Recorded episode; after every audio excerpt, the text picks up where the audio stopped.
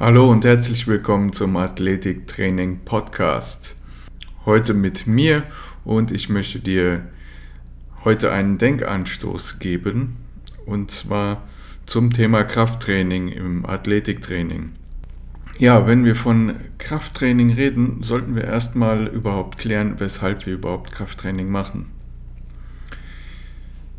Wenn wir uns diese nette Pyramide mal ansehen, die wahrscheinlich die meisten von euch schon mal gesehen haben, dann ist da in den Ecken aufgezeichnet Ausdauer, Schnelligkeit und Kraft.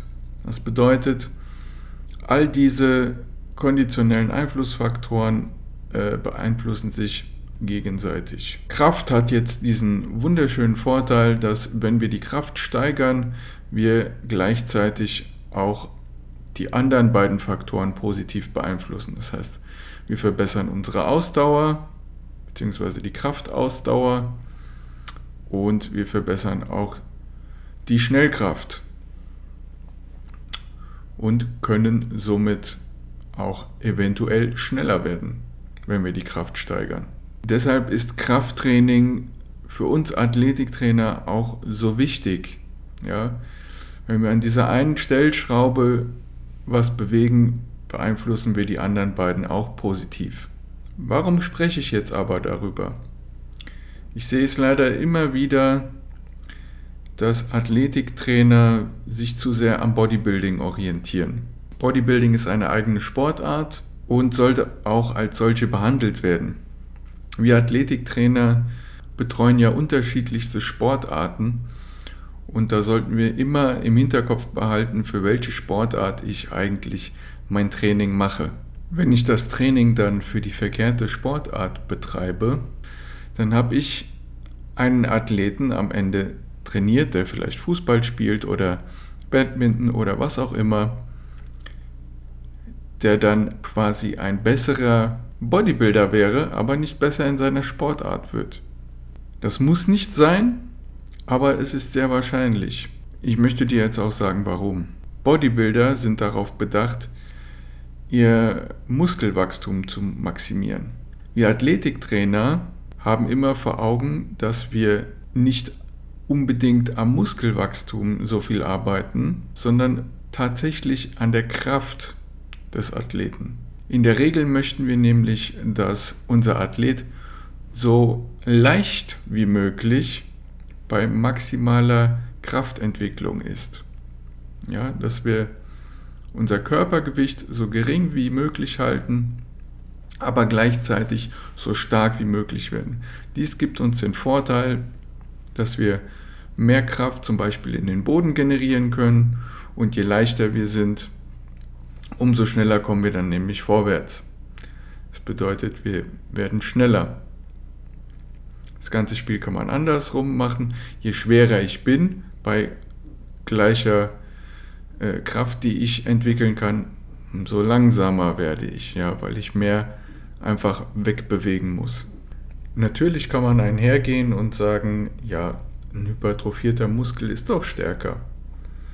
Aber ähm, in Relation zu dem zusätzlichen Gewicht, was das Ganze mitbringt, ist es natürlich nicht so vorteilhaft, wie wenn ich nur an dieser Stellschraube Kraft arbeite. Außerdem haben Bodybuilder oder das Bodybuilding-Training noch ein ganz entscheidendes Problem, und zwar der Übungsauswahl. Hier werden viele isolierte Übungen gemacht. Da es dem Bodybuilder ja nur um die Maximierung gewisser Muskeln geht. Also im Bodybuilder geht es überhaupt nicht darum, synergistisch irgendwie mit den Muskeln zu arbeiten, sondern tatsächlich nur um den Look. Wir haben aber den Performance-Charakter im Kopf. Wir wollen, dass unsere Muskeln gut zusammenarbeiten, dass das Zusammenspiel der Muskeln funktioniert. Das Enervieren von gewissen Muskelfasern und das gleichzeitige Lockerlassen wieder von anderen Muskelfasern. Dass die ganze Abstimmung funktioniert. Und das geht nicht, indem ich isoliert einzelne Muskeln trainiere. Das bringt uns die Performance, das bringt uns Geschwindigkeit, das Zusammenspiel von Koordination und Kraft. Und deshalb ist Bodybuilding für unsere Zwecke relativ ungeeignet. Was wiederum besser geeignet ist, ist zum Beispiel der Kraft-3-Kampf. Kraft-3-Kämpfer konzentrieren sich im Wesentlichen auf drei Übungen, und zwar die Kniebeuge, Kreuzheben und Bankdrücken. Und hier geht es hauptsächlich um die Entwicklung von Kraft. Was wir ja jetzt wissen, für unsere Zwecke auf jeden Fall positiv ist. In der Vergangenheit hat es auch gezeigt, dass diese Übungen im Athletikbereich auf jeden Fall ihre Berechtigung haben, da der Übertrag auf die jeweiligen Sportarten relativ gut ist. Ja, warum ist der Übertrag auf die jeweiligen Sportarten denn so gut? Da muss man sich einmal die Übungen angucken, die Kniebeuge zum Beispiel. Bei der Kniebeuge geht es hauptsächlich darum, dass ich meinen Körper aufrichte aus einer gehockten Position. Es ist eine basale Bewegung des Körpers. Ja, wenn ich in der Hocke bin, mich wieder aufzurichten, ist etwas, äh, das ich überall eigentlich benutzen kann. Oder sogar viel mehr benutzen muss. So ähnlich ist es auch mit dem Kreuzheben. Hier simuliere ich quasi etwas aufzuheben. Und beim Bankdrücken simuliere ich quasi etwas wegzudrücken. Ja, auch das Wegdrücken ist je nach Sportart auf jeden Fall gefragt. Ich denke hier zum Beispiel ans Boxen oder ich denke an Football, wo ich einen Gegenspieler wegdrücken muss. Eine vierte Übung, die nicht im Krafttreibkampf ist, wäre jetzt zum Beispiel vorgebeugtes Rudern, wo ich etwas ziehen muss. Oder zum Beispiel Klimmzüge. Das wären so die vier Dimensionen äh, von basaler Bewegung, die ein Körper durchführen muss, können muss. Deshalb haben auch diese Übungen so viel Übertrag in Sportarten, weil ich mich durch diese grundsätzlichen Bewegungen durch den Raum bewege. Und wenn ich hier mit solchen Übungen stärker werden kann, verbessere ich natürlich auch meine Bewegungen. Olympisches Gewichtheben hat auch gezeigt, dass es positive Ergebnisse erzeugen kann, da wir hier ähm, auch etwas vom Boden aufheben, uns auch aufrichten müssen, auch an der ganzen Streckerkette arbeiten müssen und hier auch wieder den Kraftcharakter im Training haben plus noch eine ballistisch schnelle Bewegung, was natürlich noch einen besseren Übertrag in unsere Zielsportarten haben kann. Zudem sind dies hochkoordinativ anspruchsvolle Übungen und wie schon anfangs erwähnt, haben wir hier die intermuskuläre Koordination auch noch mit drin. Also ist das Ganze sehr positiv zu bewerten für unser Training. Ja, jetzt hat der liebe Onkel Eliseo dir also gesagt, dass Kraft-3-Kampf und olympisches Gewichtheben gut für dein Athletiktraining sind. Nicht so ganz. Ich habe gesagt, dass das Ganze gut sein kann. Und hier möchte ich dir einen wichtigen Satz mitgeben. Die Dosis macht das Gift. Beziehungsweise in unserem Fall die Fortschritte richtig eingesetzt kann es auf jeden Fall dir einen Mehrwert geben und wird es auch sehr wahrscheinlich. Da gibt es aber immer, wie bei allem, einen Optimaltrend. Und der hängt von verschiedenen Faktoren ab. Und da kommt deine Zielsportart ins Spiel. Was sind die konditionellen Anforderungen für deine Zielsportart? und davon wird das ganze Training abhängig. Du solltest dir hier zwei Fragen unbedingt stellen. Und zwar, wie viel Muskelmasse brauche ich für meine Sportart? und wie viel Kraft benötige ich für meine Sportart. Ja, beim Thema Muskelmasse gibt es zwei entscheidende Faktoren. Einmal, wie viel physischen Kontakt habe ich in meiner Zielsportart. Da denke ich zum Beispiel an so Kontaktsportarten wie Rugby oder Football. Aber auch in anderen Sportarten habe ich physischen Kontakt, zum Beispiel in Handball oder sogar im Fußball habe ich physischen Kontakt. Ja? Immer wenn ich mit dem Gegenspieler zusammenrasseln kann, dann ist so ein Muskelkorsett auf jeden Fall von Vorteil. Das Ganze ist auf jeden Fall schützend. Denn wenn ich in kompromittierende ähm, Positionen gezogen werde, ist immer die Frage, wie viel Kraft hat da mein Muskel entgegenzusetzen, beziehungsweise das Band oder der Knochen, bevor das Ganze reißt oder bricht. Und so ein Krafttraining hat bewiesen, dass die Knochenstruktur stärker wird und auch die Bänder stärker werden.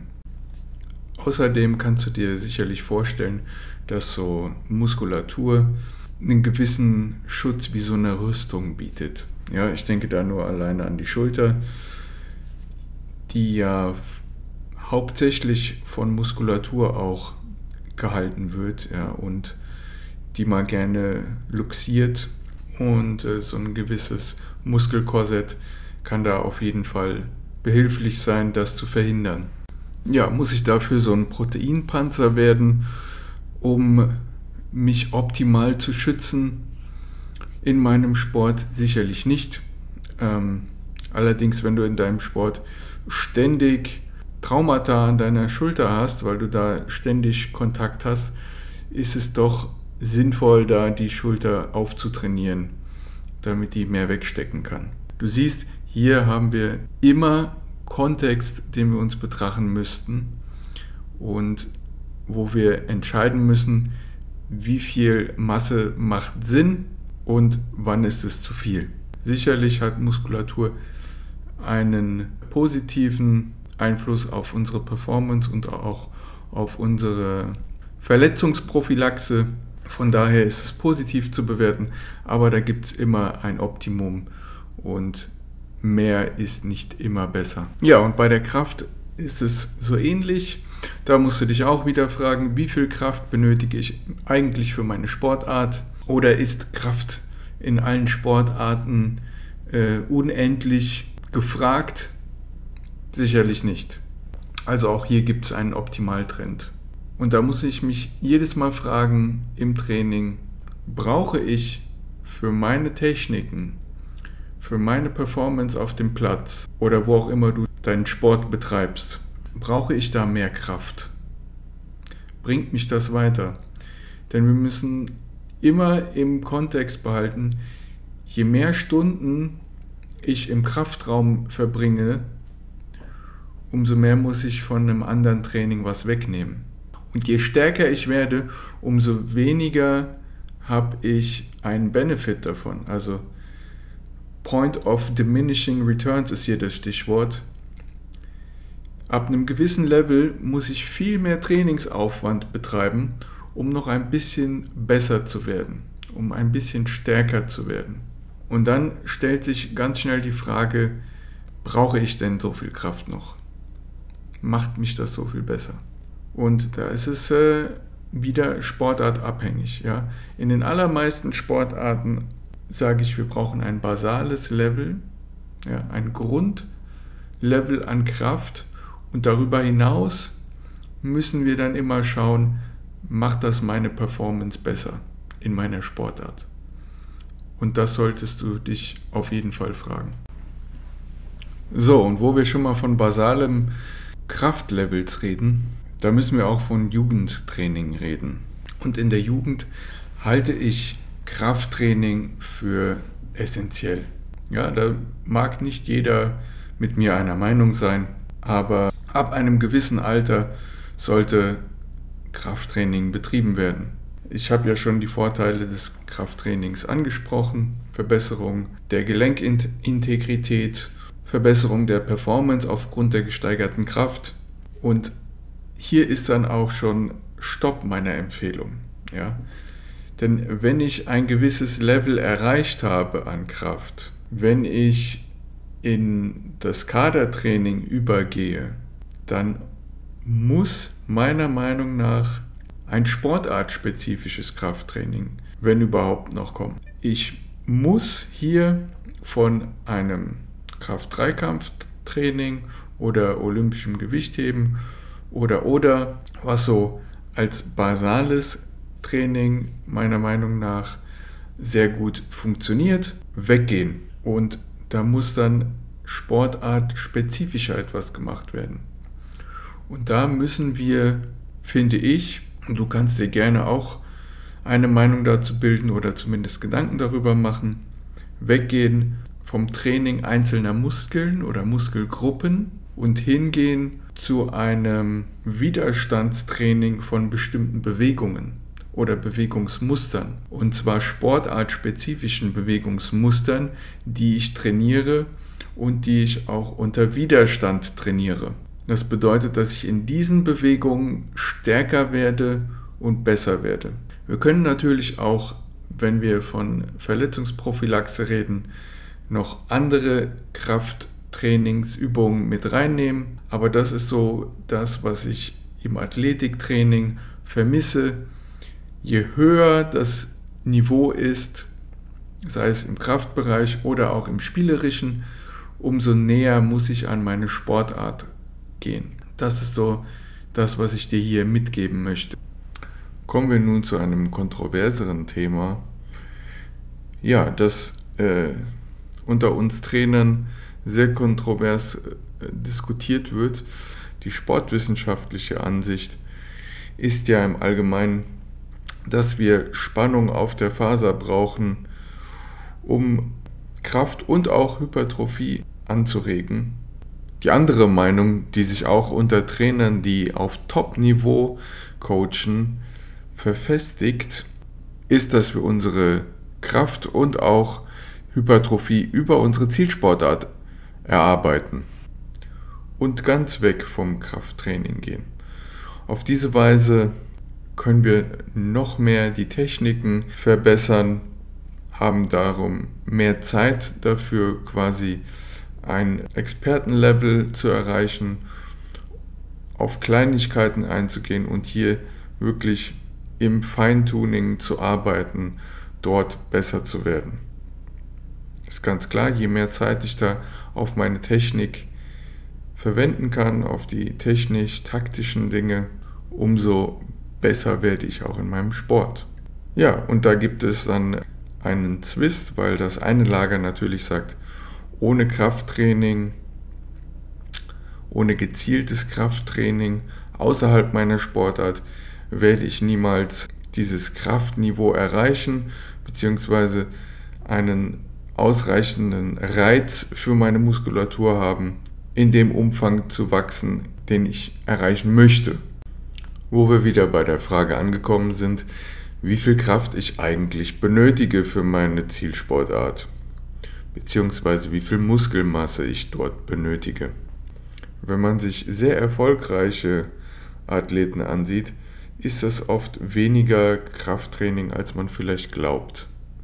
Zumindest gezieltes Krafttraining im Kraftraum. Also in unserem klassischen Sinne mit den großen Übungen, die wir da haben, Bankdrücken, Kniebeuge, Kreuzheben. Diese Übungen werden weniger gemacht, als es äh, natürlich in der Sportwissenschaft empfohlen wird. So, hier möchte ich dich wieder einladen, mal deine eigenen Gedanken zu machen. Und zwar habe ich hier ein paar Beispiele für dich und du kannst dir gerne mal überlegen, ob diese Beispiele zutreffend sind oder ob wir zwingend klassisches Krafttraining im Kraftraum mit Gewichten benötigen, um in unserer Zielsportart erfolgreich zu sein.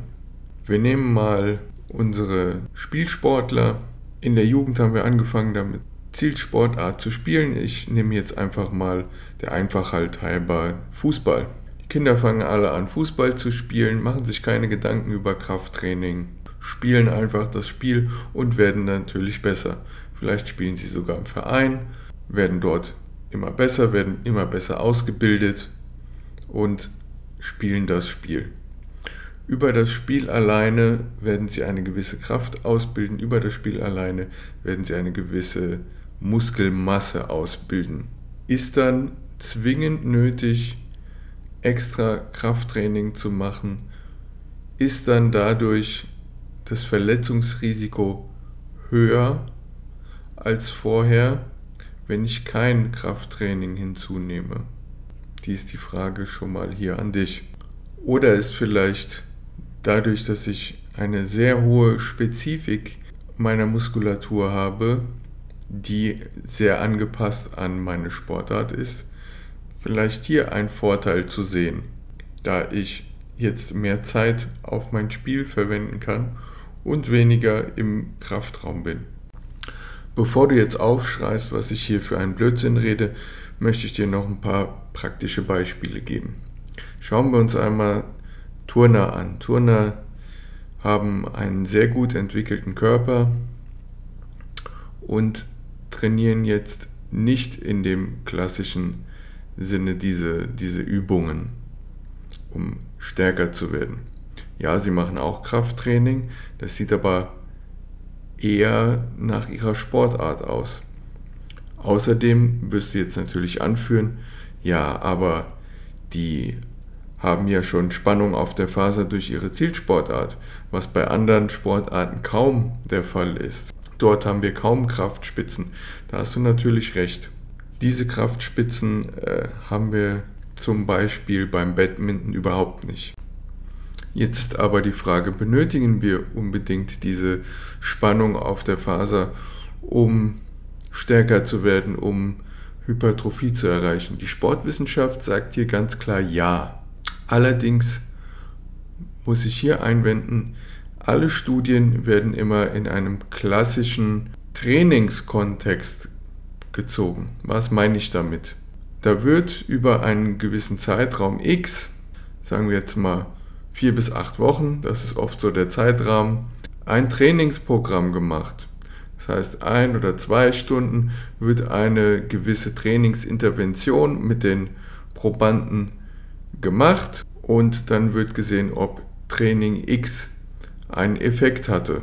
Aber wenn wir uns jetzt in der Praxis anschauen, was es da für Facetten gibt von Menschen, die eine starke Muskulatur entwickeln, dann hat das von diesem ein, zwei Stunden, ich mache jetzt mal richtig Vollgas Training nichts zu tun.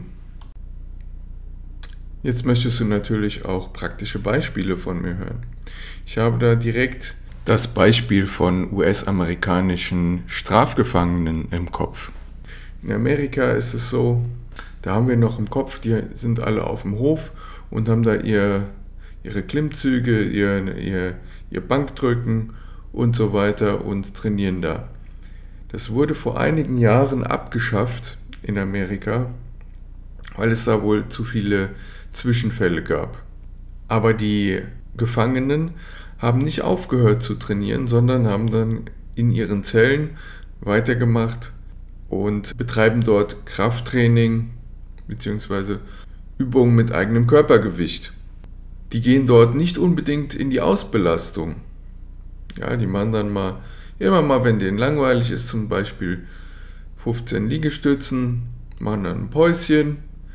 Wenn sie Lust haben, machen die vielleicht noch ein paar Luftkniebeugen, das heißt ohne Stange, einfach Kniebeugen mit eigenem Körpergewicht und, und, und. Die werden dann natürlich kreativ, was man so an eigenen Körpergewichtsübungen machen kann.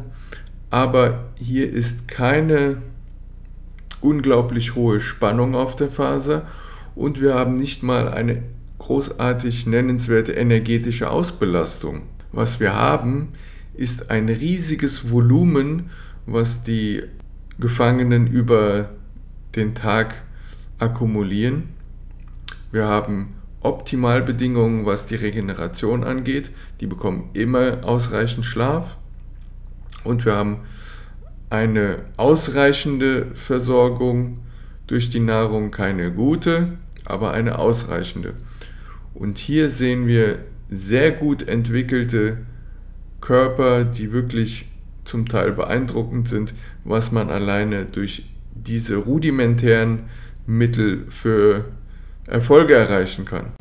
Ja, und die meisten von uns werden äh, nicht so viele Kontakte mit äh, Strafgefangenen haben. Deshalb noch ein Beispiel aus der Praxis. Jeder hatte bestimmt schon mal ähm, Kontakt mit einem Handwerker. Und warum bringe ich jetzt das Beispiel der Handwerker? Wenn wir uns Handwerker mal ansehen, dann äh, sind das oft Menschen, die gar kein Krafttraining machen. Die gehen nach der Arbeit nach Hause, die sind geschafft von der Arbeit und haben danach in aller Regel keine Lust mehr, nochmal ins Fitnessstudio zu gehen oder sonstiges zu machen. Die erarbeiten sich ihre Kraft über den Beruf und über ihre täglichen Handlungen. Da sehen wir zum Beispiel unglaubliche Griffkraft, sehr stark ausgebildete Unterarme und die trainieren nicht extra ihre Hände oder ihre Unterarme.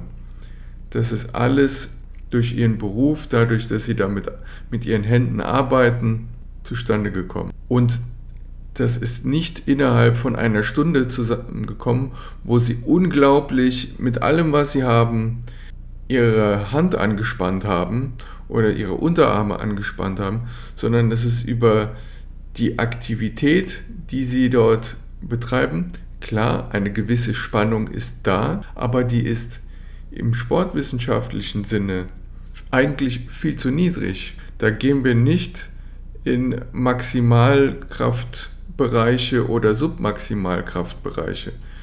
Da sind wir eher im Bereich von vielleicht 40 Prozent, so um den Dreh würde ich jetzt mal schätzen. Und trotzdem wird die Maximalkraft deutlich besser.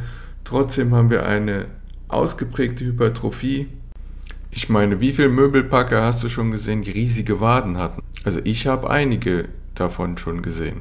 Und vielleicht ist das Phänomen ja auch weiter verbreitet. Die müssen oft Treppen steigen, haben dann irgendwelche Möbel noch in der Hand. Ja, da ist ganz klar, da kriegt die Wade über den Tag verteilt, kumuliert jedes Mal einen gewissen Reiz ab und wächst dann ab dementsprechend. Gehen die dabei in die Ausbelastung für den Muskel? Ganz sicher nicht. Die haben ja noch den Tag über einiges zu tun. Die werden versuchen, so sparsam wie möglich umzugehen mit ihren Kräften, damit sie den ganzen Tag durchhalten können. Und die haben dann auch dazwischen zum Teil richtig große Pausen.